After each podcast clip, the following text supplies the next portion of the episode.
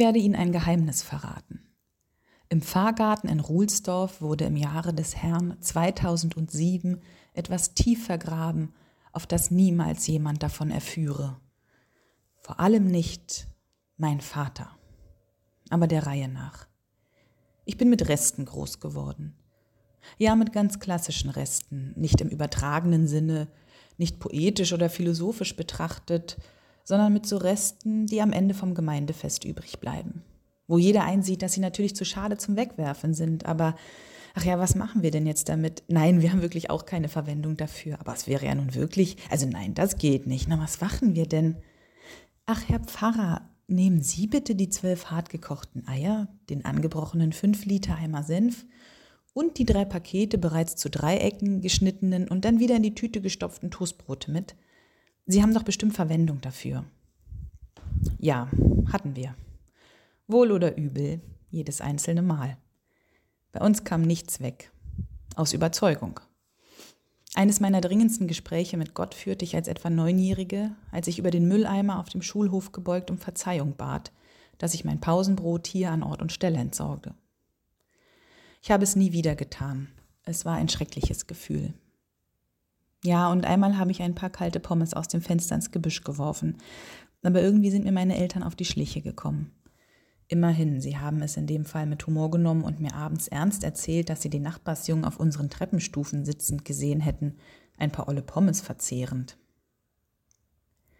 Auf unseren Jugendreisen später war mein Vater stets derjenige, der die Lebensmittel verwaltete, und er machte das sehr gut. Wir haben so gut wie nie etwas wegwerfen müssen. Reste wurden lecker aufbereitet und alle rissen sich darum, die Nudeln vom Mittag abends noch einmal scharf angebraten aus der Pfanne zu essen. Nur einmal, da konnte sich mein Vater ein bisschen zu lange nicht von einem Rest trennen. Ich bin mir nicht mehr sicher, was es war. Sagen wir, es waren Stampfkartoffeln. Als sich mein Vater nach dem Mittagessen zum Ausruhen zurückzog, entschieden zwei Teamer, dieser Rest müsse nun entsorgt werden – der wäre nun wirklich nicht mehr gut. In die Mülltonne sollte er nicht, da hätte mein Vater ihn entdeckt und sich hinterher geärgert. Und so zogen die beiden mit dem Topf los, um den Inhalt einfach hinten im Garten zu vergraben. Wenn er verschwinden würde, würde sich mein Vater auch nicht daran erinnern. Und so war es. Er hat ihn nie vermisst und wir haben niemals wieder davon gesprochen. Aber dieses Bild, wie die beiden mit dem Topf in ihrer Mitte in den Garten ziehen, das hat sich bei mir eingebrannt. Denn es ist natürlich so, dass ich darüber häufig schmunzel und auch ab und an den Kopf schüttel. Aber eins ist mir klar, mein Vater hat natürlich recht. Ich muss das nicht weiter ausführen und Ihnen auch nicht erklären, was das mit der Bewahrung der Schöpfung zu tun hat. Oder wie dringend, wie aktuell und wie kreativ Nachhaltigkeit ist und sein muss.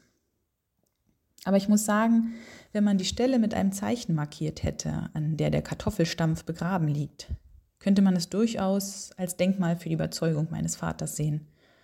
Schon noch beeindruckend. Und, wie Lukas Ludewig anmerkte, nachdem ich ihm davon erzählt hatte, auf dem Schild für das Denkmal stünde Rest in Peace. Essens Rest in Peace halt.